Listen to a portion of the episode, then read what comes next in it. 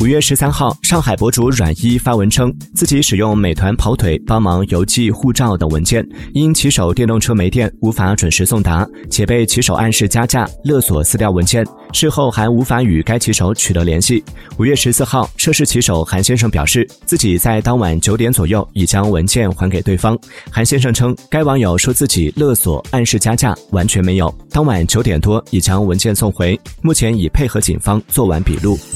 Música